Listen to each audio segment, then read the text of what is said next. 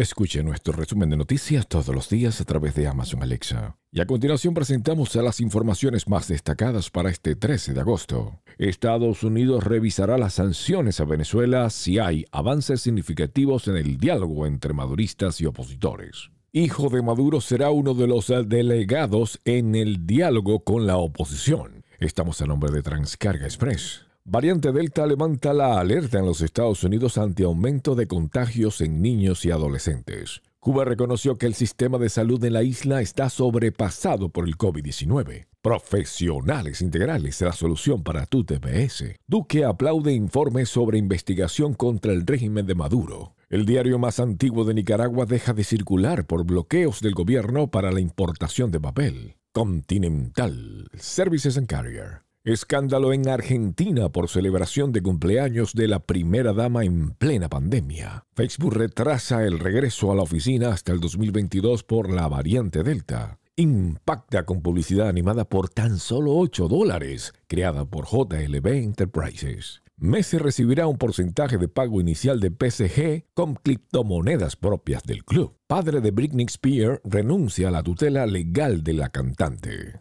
Tielca Miami, envíos a Venezuela desde todos los Estados Unidos. Les narró Steve Caranda.